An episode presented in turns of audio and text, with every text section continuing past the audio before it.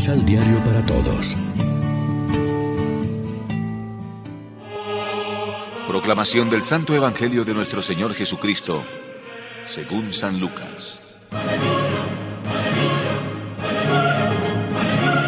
Uno de entre la gente pidió a Jesús, Maestro, dile a mi hermano que reparta nuestra herencia conmigo. Él le contestó, Amigo, ¿quién me ha hecho juez o partidor de herencias entre ustedes?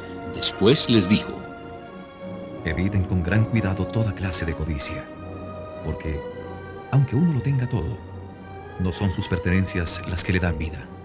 Enseguida les propuso este ejemplo. Había un hombre rico al que sus tierras le habían producido mucho. Se decía a sí mismo, ¿qué haré? Porque ya no tengo dónde guardar mis cosechas. Pero pensó, ya sé lo que voy a hacer. Echaré abajo mis graneros y construiré otros más grandes para guardar mi trigo y mis reservas.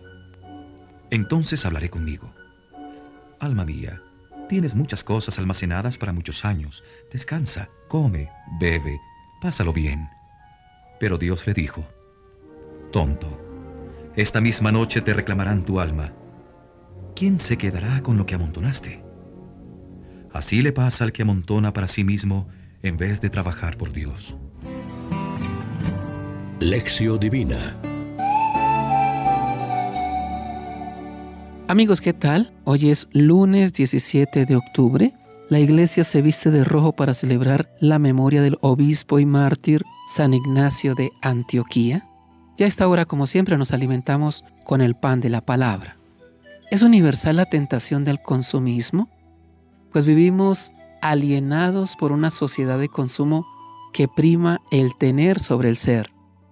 Casi nadie se libra de ser manipulado por la propaganda del bienestar que cifra la felicidad humana en la opulencia, en producir y consumir, tener y gastar, y poder equilibrar los ingresos con un abultado régimen de gastos. La sociedad occidental es una fábrica de sueños para ricos insensatos, de hecho o de deseo, pero empobrecidos interiormente, alienados por la codicia y el afán de poseer, sumisos adoradores del Dios dinero. En el fondo de todo esto subyace un enorme error. Se identifica el ser persona con el tener bienes y cosas. De esta forma, la personalidad y la felicidad se supeditan al tener y al consumir, gastando no solo en las necesidades perentorias y razonables, sino también en las ficticias y artificiales. El consumismo, en primer lugar, degrada la dignidad humana, la noble condición del hombre y de la mujer, que se convierten en máquinas de producción y de consumo de bienes.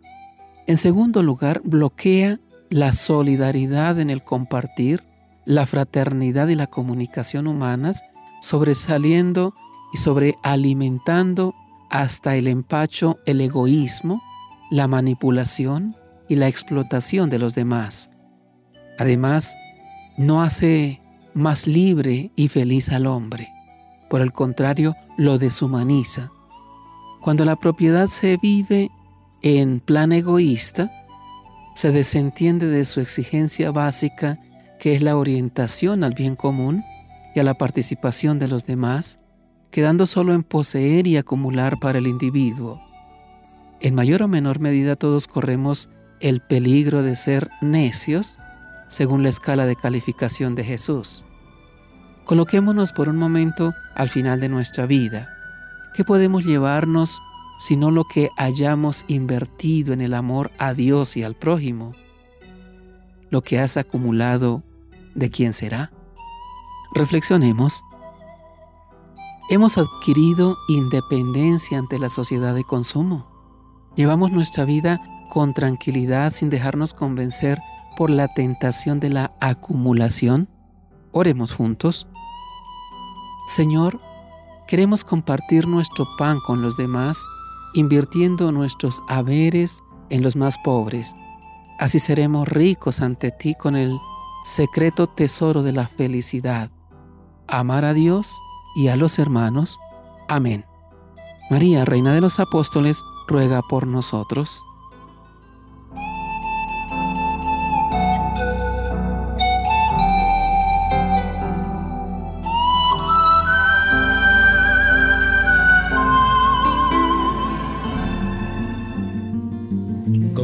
Los ocho pasos de la Alexio Divina adquiriendo el emisal Pan de la Palabra en Librería San Pablo o distribuidores.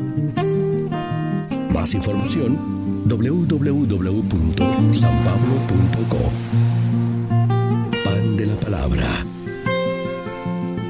Vive la reflexión.